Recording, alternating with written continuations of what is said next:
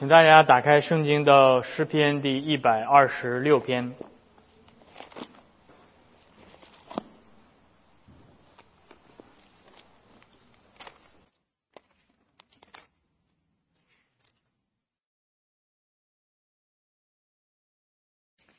诗篇一百二十六篇。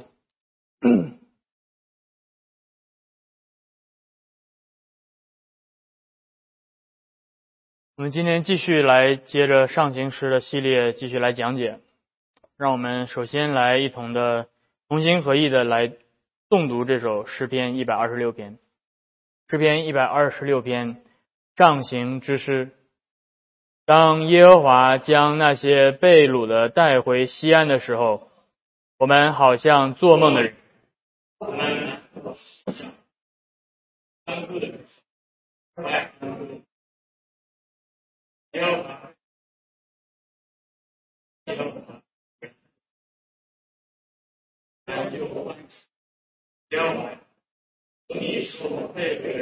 归回，好像记得河水流泪，你欢呼，他在对一样。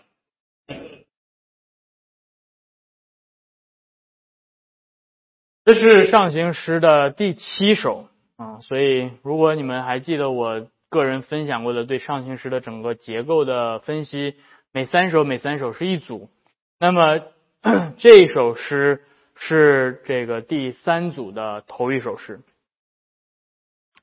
啊，这首这首呃每组还记得每三每三首诗的这一组，第一首往往是哀歌，然后第二首是信心的诗歌，然后第三首是。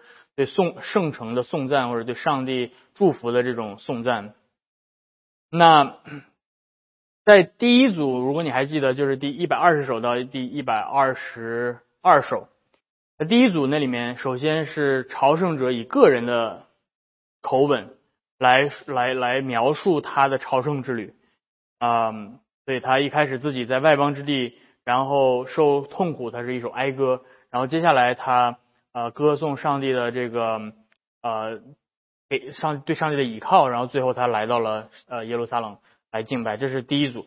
那第二组是不是个人性的视角和口吻，而是整个上帝百姓团体的视角？所以啊，那接下来从我们今天所读的这一百二十六篇开始，是进入到第三组。那第三组的话，是以被掳归回者的视角来描写。就同样的，第一首都是哀歌，然后第二首是信心的诗歌，然后第三首是颂赞的诗。那一百二十六篇是第三组的第一首啊。大部分圣经的学者会认为这首诗所描述的就是被掳归回的情况，尽管有少数的圣经学者有不同的看法，但是我在这里就不去过多的去罗列不同的人的看法。那读到这首诗篇，你们可能会感受到这首诗篇它有两个主要的部分组成。啊，前面一到第三节是一首很喜乐的一首感恩的诗歌，但是后半部分听起来又像是诉苦，像是像是祈求啊一种团体性的哀歌。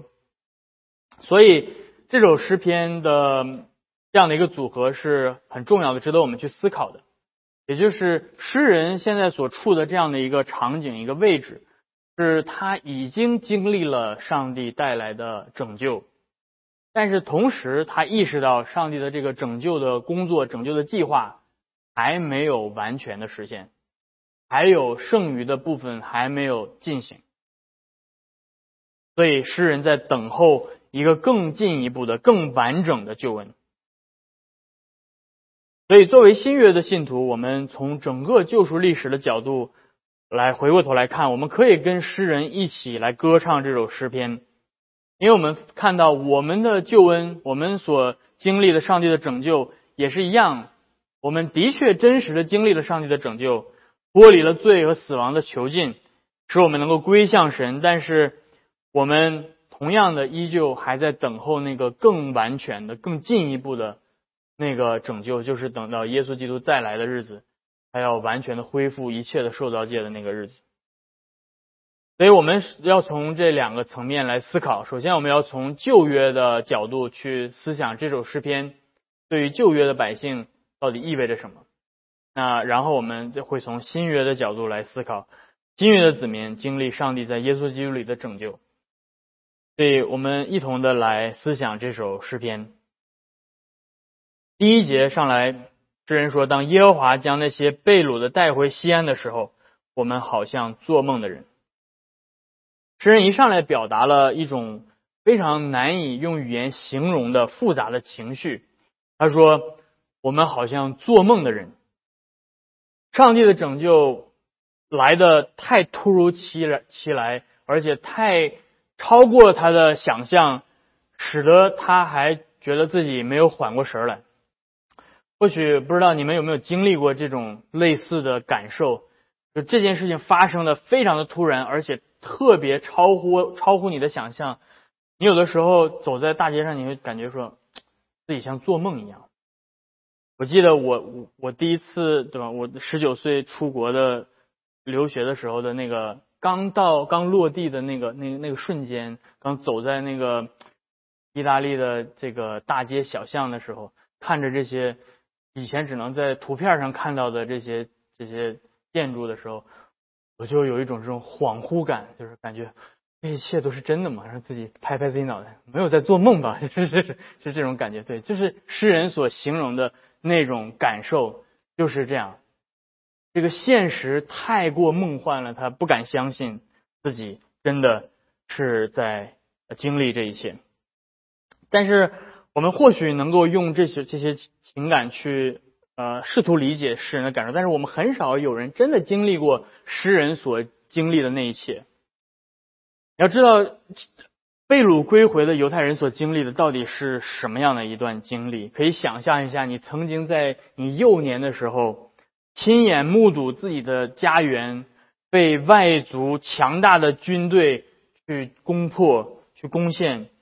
你你曾经经历过你身边的亲人朋友，你从小玩到大的这些好朋友，倒在血泊当中被屠杀，而第二天你被戴上手铐脚镣。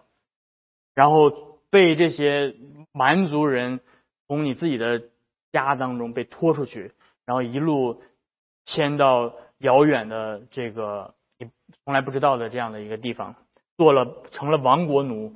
你在这个异乡漂泊了七十年，等到最后你如果幸运能够活到七十岁之后啊，你还活着，你到年老的时候，你再一次奇迹般的回到了你幼年成长的那个那个家园。当你看到满目的疮痍，这里面旧的城旧的城墙还还保存着，但是已经杂草丛生。然后你回到自己看到你自己曾经生活过的地方，你想想那种场景，是像做梦一样，这是无法相信这一切是真的。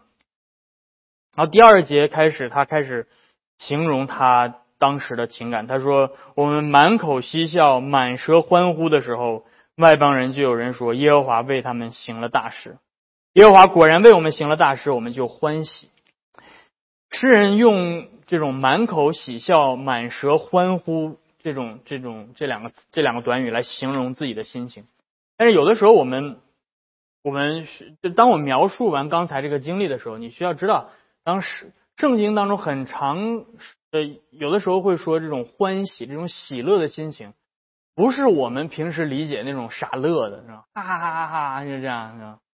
不像像金凯瑞那样，哎，那种那种那种乐，对吧？不是，它是一种很复杂的喜乐。这种喜乐当中伴随着悲伤，这种喜乐当中伴随着，呃，是一种很复杂的心，不是很简单的就是高兴快乐而已。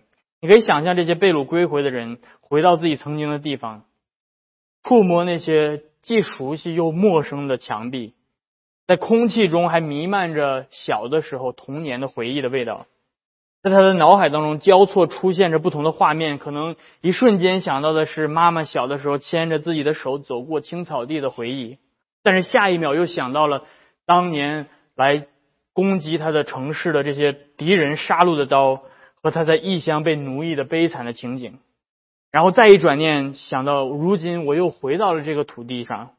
如今我不再被奴役了，而是重获自由的人。所以你能够知道那种喜乐的心是很复杂的，喜乐当中掺杂着一丝悲伤，但是这种悲伤却无法控制的被那个获得拯救的喜悦所淹没。上帝对他子民的拯救产生的这种喜悦就是这样。对基督徒的喜悦也是同样是这样的情感。基督徒的喜悦，基督徒的喜乐，不是就是哈哈哈哈哈，对吧？哎呀，上帝都是给我祝福，祝福，祝福！哎呀，太好了，我金银财宝一大堆，豪车大房子，哎呀，太开心了，对吧？吃香的喝辣的，不是这种，这是这是傻乐，对吧？基督徒的喜乐是源自于明白，上帝把我们从罪恶和死亡当中拯救出来。我们知道，回想起哦，我原来还在死亡的统治之下，我还在罪恶的统治之下，那个悲惨的状况，我。现在是获得拯救的人，我的那种感恩的心，那种喜悦的心，同时又后呃那种那种回想自己曾经的日子的时候，那种悲伤，那种对自己罪所产生的愁苦的那种那种痛苦感，这种这是这种喜乐。而嗯，诗人说，当他们这样喜乐的时候，不仅对他们自己有影响，对其他的身边的外邦人也会有影响。他说：“外邦人看到我们这样喜乐，就会说耶和华为他们行了大事。外邦人，也就是不是信靠耶和华的这些人，他们也会因为看到上帝对他的百姓的拯救而感到折服，而感叹上帝的真实和能力。而这里面这首诗篇所讲到的外邦人所说的话，耶和华真的为他们做了大事，这种。”这种幸福、这种折服感，和有一些诗篇当中所提到的外邦人对上帝百姓的讥笑，形成了非常鲜明的反差。例如，你可以看呃翻到诗篇四十二篇，呃，那里面谈到了上帝的子民的仇敌在辱骂他们，在嘲笑他们。诗篇第四十二篇第三节，那里面提到说：“我的仇敌辱骂我。”第三节，啊，我昼夜以眼泪当饮食，忍不住的对我说：“你的神在哪儿呢？”啊，他的仇敌好像好像打碎我的骨头一样，让我感到非常的悲伤。那么这些人，第十节说：“我的仇敌辱骂我，好像打碎我的骨头，不住的对我说：你的神到底在哪儿呢？你不是说你信耶和华吗？耶和华在哪儿呢？”啊，对，与这种语气相比，到了。一百二十六篇的时候，当他们真的看到上帝向他的百姓所施行的拯救的大能的时候，他们满口欢笑的时候，他们折服耶和华真的向你们行了大事。而诗人重复了这些外邦人口中的话。第三节他说：“耶和华果然为我们行了大事，我们就欢喜。”上帝的拯救工作在他子民身上所产生的果效。是这种超越悲伤的喜乐，这种喜乐不是敬拜者靠着挖掘自己内心和自我努力所产生的结果，而是来自于他们自身之外的客观成就的上帝拯救的工作。啊，就今天有的时候你读新约的圣经就讲到说，你们要常常喜乐，要大以为喜乐，对吧？然后你去有的地方，有的有的有的牧师就跟你说。你不喜乐对吧？你就就你想办法喜乐对吧？然后你就用各种各样的方法去让自己喜乐啊，用这种动词大词的音乐对吧？用这种举起手来，动词大词摇一摇，喜乐喜乐喜乐喜乐对吧？但是你这是释放了自己的情感之后，你就啊就瘪了，像一个气球一样就泄气了，因为那个那那你的那种那种情绪是靠着一种被迫所产生出来那种。那种那种那种喜乐，那种虚假的喜乐，那种空洞的喜乐，那种你也不知道为什么，反正就是啊，这个音乐听起来挺挺好听的，对吧？我就笑啊，好开心。然后等到周一的时候，你就唉，又到周一了，又要面对这个老板啊，我又要去上班啊，好痛苦。你没有真正的来自于上帝的拯救的喜乐，是没有办法支撑着你的，是吧？最后到到头来，你会形成一种什么样的状况？你的属灵生命就会变得。到了周日，你就强颜欢笑啊！嗯，行行，主主日好啊！这到了教会就是装作是自己很喜乐的状态，但是你生活很悲惨，对吧？但是你又不能跟别人说你很痛苦，因为你一说很痛苦，别人就说啊，你就不属灵了，你这个属灵生命又开始很糟糕了，对吧？然后你就把自己自己自己支撑着。装的是这样的一个属灵很健康的样子，然后时间长了之后，你就会非常非常的疲惫。但是弟兄姐妹们，我们需要知道，我们的喜乐不是那种啊，就是在外面装作的喜乐。我们的喜乐是源自于我们知道，在我们之外，上帝做了什么，上帝来拯救我们，上帝的拯救工作会自然而然的激发出来我们的喜乐之心。我们不必去装作有这样的有这样的情绪。然后接下来，这是。第一到第三节，OK，所以当我当我提到说，有的时候你可能感受不到这种喜乐，That's fine，没有关系，你不需要每天像打鸡血一样，就是一到教会就特别特别嗨，是吧？不需要这样，来到教会里，你就是从这一个星期的这种这种这种这种悲惨，在这个世界上所经历的各样的浑身带着伤来到教会，然后再次听到上帝拯救你的应许，再次的。来看到耶稣基督真的在十字架上为你而舍命，让你知道你的罪真的已经被上帝全然的抹掉。上帝如今把把真正的平安和喜乐赐给你的时候，你就自然而然生发出来这样的情感了。然后你就带着喜乐的心再次回到这个世界，就是这样。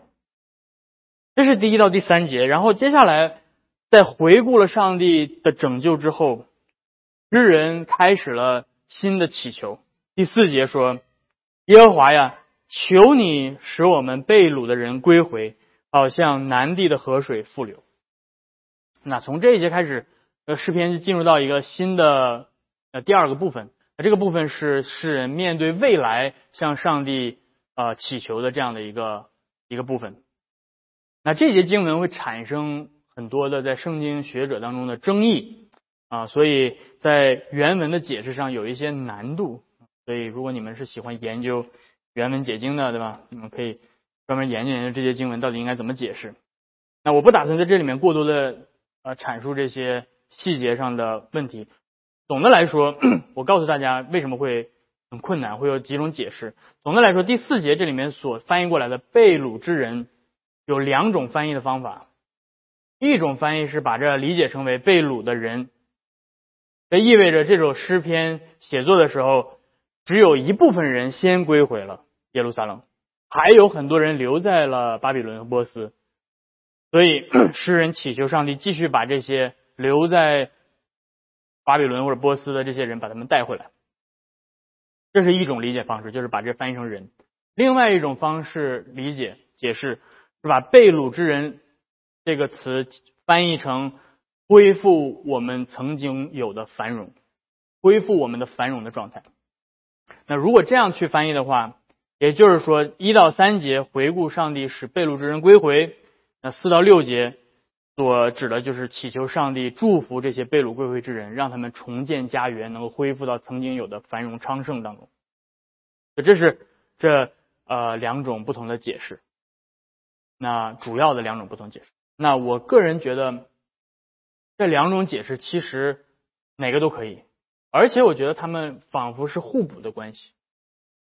你要想进入到那种繁荣昌盛的状态，你需要这些还留在巴比伦的这些人继续不断的归回来参与到圣圣城的重建的工作，才能够真正进入到啊曾经有的繁荣的这种恢复繁荣的事业当中来。所以，所以我我不打算告诉你哪个才是对的，但是我觉得这两者是可以互相互补的。不论是更多的被掳之人归回，还是在啊圣圣城重新打造曾经有的繁荣，诗人这句话这句祷告都告诉我们，这些事情只有上帝自己才能够做到。无论是使人归回，还是重建繁荣，都是上帝的工作，而不是人靠着自己的手可以做成的。而他在这里面使用了一个形象的比喻，他说：“好像南地的河水复流，好像南地的河水复流。”如果你去过以色列旅游，你去过南地，呃，也去过南地。南地是啥地方？你知道？南地是一片荒漠。南地是最荒芜的地方的，呃，就是当年以色列民他们出埃及，然后走寻的旷野，就是走经过南地，然后然后去那个探子去看那个里南地以北的地是很好的，但是南地是就是荒漠一片荒漠，呃，连个连个鸟都没有的地方，是吧？常年非常的干枯贫瘠，河床暴露，夏天最高气温能够达到五十摄氏度，不要在那个地方生活，没有人在那个地方生活。但是呢，你你你明白这个，你就明白诗人祷告好像南地的河水复流到底是什么意思？不可能的事情啊，不不太可能会发生的事情，这种可能性是非常非常低的。但是偶尔会在一一些雨季充沛的。一些这些年份当中，这些雨水降在了北面的高高地当中，然后会有一些非常非常罕见的事情发生，就是这些你要知道，耶路撒冷就是以色列地方都是石头地啊，它那个水，它那个土地是不吸水的，那个水大量的降雨降下来之后，这些水没有办法被植被或者被这个山上的这些石头吸收，它就会汇成这种像泥石流一样，就是像水一样哇从山上流下来。就会流到南地，这些水流到南地之后，你会发现这种干枯的河床突然变成了河流，然后过过了几个星期之后，就开始变成绿洲，开始长出来植物，然后你就会发现这个南地就变样了，沙漠变成了绿洲。因此，当诗人说：“主啊，求你使被掳的人归回，求你使我们恢复恢复繁荣”的时候。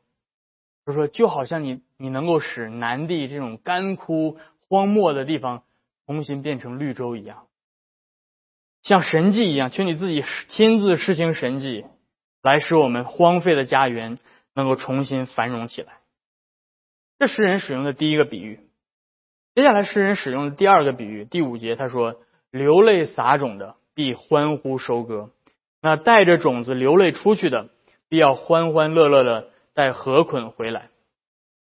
诗人这第二个形象的比喻，也是用来形容上帝，他祈求上帝如何恢复他们的繁荣，如何使被掳的人归回。嗯，如果说第一个比喻，南地的河水复流是瞬时发生的，非常非常快的，对吧？这种水流雨一下，然后唰，这个水就流到南地，然后突然就变得啊像绿洲一样，几几天的时间，很快速的。那接下来第五到第六节所用的这个比喻是另外一种形象，是一种非常缓慢的形象。你想着流泪撒种到收割需要多长时间？需要差不多一年左右的时间，对吧？对吧？你春种秋收，对吧？当然，在在在这个中东地区可能时间稍微短一点，但是总的来说也是需要一个很长的时间，不像是对吧？这个水哇从泥石流。流下来这样这么快，所以这是一个很艰辛的过程。上帝使被掳之人归回，使他们重建家园到恢复繁荣，是一个不是一夜之间能够能够做成的事情。这些经文，就像我们前面提到的，当时还有很多的犹大人，他们还留在波斯、巴比伦这些地区，他们似乎已经习惯了巴比伦的繁荣。习惯了活在外邦人中间，他们似乎也自己就变成了外邦人的那样的生活习惯。他们并不觉得有必要回到他们的家园。因此，最重要的并不是最难的，并不是走那趟回归家园的道路。那条路虽然很艰辛、很漫长，但是那并不是最难的。最难的是使这些寄居在外邦之地的。上帝的子民能够产生回家的这种心愿，这才是最难的。他们很多人不愿意回来，他们已经习惯了在外邦之地的生活。能够把他们的心归回到上帝，这件事情充满了艰难的过程。那这句话同时也是对已经归回之人的鼓励。尽管面对荒凉的家园。但是上帝给他们的应许是确实的，因为上帝曾经借着先知耶利米的口应许，说将来他们必回到自己的家园，栽种丰收。他们的耶利米先知书说：“注意听，他们的心要像被浇灌的园子一样。”上帝要改变他们的心，他们才能改变耶路撒冷。他们的心要充满喜乐。所以这是耶利米先知书第三十一章。所以我们从整个旧约的背景看到了这首诗篇所描述的上帝对他的百被掳的百姓施行的大能的拯救，使得人们真的明白上帝的真实和他的救恩。然后接下来诗人祈求上帝继续的拯救他。那么我们在分析了旧约的背景之之后，我们要回到一个更大的图画。我们今天是作为新约的百姓，这首诗篇。到底对我们能够有什么样的含义？我们看到新约的呃圣经告诉我们，我们也是被掳的人，我们曾经被掳于魔鬼撒旦的权势之下，我们曾经是被呃做奴仆的，被罪恶刑罚做奴仆的人，我们曾经是放纵肉体的私欲，随着肉体和心中所喜好去行的，本为可怒之子。这是保罗在以弗所书第二章所告诉我们的。我们曾经就是像那些被掳的人一样，不在了罪恶和死亡的权势之下做奴仆的。而上帝借着耶稣基督来拯救我们，脱离罪的辖制。耶稣在十字架上替我们付上了赎价，为我们舍命，来把我们寻回，使我们归回到我们的真正的家乡。我们都曾经如羊走迷，但是如今却被寻回。归给我们的灵魂的大牧人，借着耶稣的死和复活，他带给我们真正最终极的拯救，使我们能够归回到上帝面前。因为上帝才是我们真正的家乡，我们的安息之所。正如奥古斯丁所说的：“主啊，你为自己的缘故创造了我们，我们的心永远得不到安息，除非我们安息在你里面。”真正信靠基督的人才能够回归上帝。而真正回归上帝的人，才能够体会圣灵带给他那种甘甜的喜乐。因此，保罗说：“你们要靠着主耶稣基督大大的喜乐。”腓立比书第三章第一节。基督徒的喜乐并不是自我打鸡血的努力的结果，而是把我们的目光定睛在基督的拯救工作当中而自然激发出来的。我们会像诗人一样说：“我们是满口嬉笑。”满舌欢呼的人，因为耶和华果然为我们行了大事，而耶和华为我们所行的大事，要远远超过于把犹太人从被掳之地归回家园那件事情更加伟大，更加值得我们欢喜快乐。因为如今上帝在基督里是把我们归回到他爱子永恒的光明的国度当中。与此同时，我们也同样应该不住的祈求上帝继续不断的施行他的拯救。把那些今天依旧留在巴比伦尚未归信的子民召回。我们和诗人一样明白，罪人的归回是只有上帝自己才能够做到的神迹。若没有圣灵的重生，我们是无法靠自己的努力归回到上帝的国度当中。就如南地干枯的河床复流一样，基督在我们内心荒凉之中赐下活水的江河，就是圣灵内在的重生。使我们曾经死在罪恶过犯当中的灵魂苏醒，使我们灵魂的旷野变成伊甸，使我们心中的沙漠成为上帝的园子。而在我们不住呼求上帝拯救的同时，我们同时也意识到我们自己是有责任的，我们必须流泪撒种，而我们所撒的种，不是必朽坏的种子，不是那些会。在这个世界上败坏的种子，我们所撒的种子，彼得说是那不能朽坏的种子，就是耶稣基督福音的种子。圣灵内在的工作是借着教会和信徒持之以恒的流泪撒种而实现的。传扬基督的福音，弟兄姐妹们，你们可能在福音派的教会经常会听，每天每篇讲到都是出去传福音嘛，都是这个。嗯，你来到恩约没太听过怎么。督促你传福音的讲到，但是这是其中一篇哈。但是我们知道传传扬福音，弟兄姐妹们，就像这首诗篇所说的是流泪去撒种，是痛苦的，不是轻松的。今天你们没有经历过，对吧？因为有的时候把传福音讲的太太轻松了，就是来这就五分钟，就是五灵思虑，看就觉志信主，哇，一一天就跟那工厂复制基督徒似的，对吧？是吧？哒哒，一个基督徒，一个基督徒，一个基督徒，这种一天就能复制好几百个。不是这样子的，真正真你要讲让一个被在最终背逆上帝、死在罪恶过分当中的人去真的信靠耶稣基督，为他的罪死在死在十字架上，使他能够与那位圣洁至高的上帝和好。使他能够愿意甘愿服服就谦卑下来，放弃自己内心一切的倚靠，来单单的信靠这位救主。哎呀妈呀，比登天还难呢！比登天还难呢！因为罪人内心默认的设置就是，我啥也不需要，我我比天王老子还厉害呢，我不需要上帝，我干啥需要上帝？就是你就干那个，就是失业在街头。这个要饭的人，你跟他传福音，他就说我不需要上帝。人罪人心中的骄傲是根深蒂固的，他可能在其他人面前很很前面，到到阿玛逊老板面前一看，这个这个这个这个背走到背走的面前，哎呀点头哈腰；一到上帝面前，凭啥我需要你拯救我，对吧？都是这。所以，如果你真的真心的传过福音，你会发现传福音是不容易的。传福音是需要流泪的，传福音是需要艰辛痛苦的。但是弟兄姐妹们，我们不需要害怕。我觉得很多的时候，就是因为很多的教会、很多的基督徒意识到说，真的让一个人真心的归信是如此的艰难，于是他们就，于是他们就在真的福音外面又加了很多的东西。用很多其他的东西先把一个人先抓住，用很多现代的市场营销学、心理学这种方式先把一个人抓住，对吧？我记得曾经一说我就就容易容易发牢骚，对吧？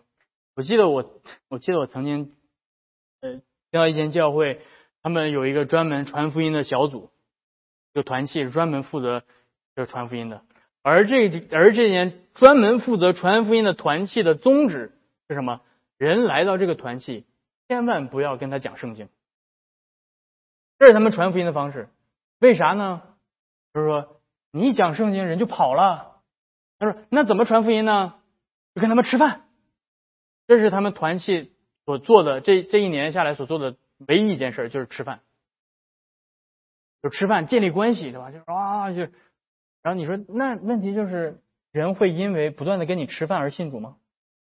不会。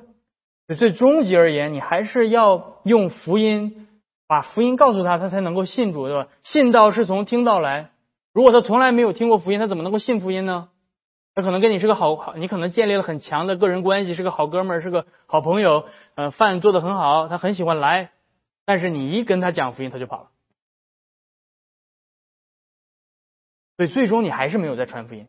我们今天把很多其他的东西当做是我们在传福音，但实际上我们并没有在传福音。我们把来到教会的人数当做是这个基础，只要能够把人留住，啊，我们就是在为主做工了。你没有在为主做工，你不过是在为自己心中的偶像在做工。你觉得教会很兴旺，但是来教会的没有一个人是真正听过福音的，而且你也你也决定说不要跟他们讲福音，因为一讲福音他们就跑了。那你在讲什么？在讲心灵鸡汤啦，做人的道理啦，用这些普世价值啊，啊，大家罪人听了也可以点头的，嗯，对，你说的对。用这些东西把他们控制住，然后说啊，我们再慢慢慢慢慢慢，要多慢？你看保罗多慢，你看彼得多慢，彼得上来，彼得上，你们要悔改，信耶稣，使你们的罪得赦免。彼得没等没等说，哎，来三千人，来来来，我们先坐下来吃顿饭吧，是吧？来那个什么，腓力赶紧摆上火锅啥的，对吧？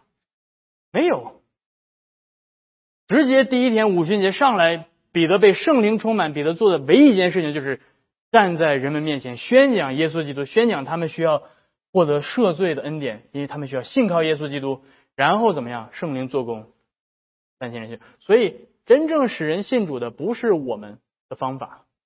而是圣灵的工作，所以我们才要祈求耶和华呀，使那些我们被掳依旧留在巴比伦那些依旧被罪捆绑的那些人，使他们归回吧，因为只有你能够做到。因此，我祈求你，求你使用我现在所宣讲的福音，能够真的打开他的心，求你的圣灵能够进入到他的生命当中去，更能够使他重生，能够让他悔改，能够使他归信。这是我们需要做的。而除了我们去传扬福音结果子之外，上帝把我们归回，也是叫我们自己结果子给上帝。这就是我们成圣的果子。保罗告诉我们，圣灵所结的果子就是喜，就是仁爱、喜乐、和平、忍耐、恩慈、良善、信实、温柔、节制。当我们去结出这样的果子的时候，我们就是在我们自己的圣灵所赐给我们那个新造的生命里面在耕耘。而我们这样去耕耕工作的时候，就好像旧约当中那些百姓，他们在回到圣城之后，发现一片荒凉，他们重新开垦这片土地，重新使它长出树来，结出果子来一样。我们曾经被最摧残的生命，如今借着圣灵重新生发新的生命，我们也开始在这片新的土地上重新的开垦，结出圣灵的果子来。而当我们这样去做的时候，我们是怀着盼望和喜乐的。这样的心情，我们知道这福音的种子是不能朽坏的。而当我们这样去耕耘，埋在我们自己生命里的福音的种子，结出成圣的果子的时候，我们最终的盼望是永生。我们回想上帝已经做成的拯救，心怀感恩和喜乐的生活，我们也意识到这救恩今天并没有真正达到完全，我们还在等候盼望更进一步、更完全的拯救。今天，上帝选民的数目还没有满足，我们还活在这个弯曲悖逆的时代，我们身边还环绕着各样敌意的目光。今天，我们还依旧活在这个必朽坏的身体当中，我们还在与自己的罪在征战，我们还时常的犯罪跌倒，被罪的律所掳走。因此，我们可以跟世人一起祈求：耶和华呀，求你继续完成你的拯救。我们盼望的是那个最终极的荣耀的日子。就是上帝所有的选民全部归回，得救的人数满了的时候，那个时候，我们的救主耶稣基督会在荣耀中与众天使降临来审判这个世界，一切悖逆抵挡上帝的恶人都会受到公义的审判，而一切归回他的子民将会进入到永恒的荣耀之中。到了那一日，他要为我们披戴上不朽坏的身体，那是我们最终极的蒙福的盼望，就是我们身体得赎的日子。到了那一天，他要把天地万物都在都更新，不再有罪恶、死亡、哭嚎。他要亲自与我们同住，他要做我们的神，我们要做他的子民。到了那一天，我们将继承那座金色的耶路撒冷，不是人手所造的，而是上帝亲自为我们存留在天上的基业。到了那一天，我们一生流泪所撒的种，将会得到永恒的丰收。因此，弟兄姐妹们。让我们怀着这个真实的盼望，继续在我们的救主耶稣基督里大大的喜乐吧。阿门。让我们一同低头来祷告。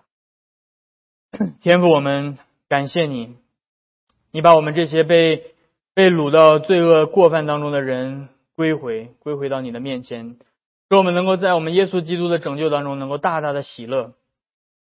主，我们祈求你继续来拯救我们，继续使更多。那些依旧生活在罪恶当中的百姓归回，继续的建造你自己的教会，使你的教会繁荣，使你自己的名能够在这地上被尊崇。我们盼望着我们救主完全实现他救恩的时候，就是他再来的时候。我们盼望着那个全新的新创造，那个没有罪的世界。我们盼望着我们身体得赎的日子。因此，主啊，求你继续不断的拯救我们。直到最终的末了，你赐给我们喜乐的心、盼望的心，让我们能够在有罪的今生继续的奔走在我们今生的道路，直到我们见你的面的时候。我们这样的祷告祈求是奉靠耶稣基督的名，嗯。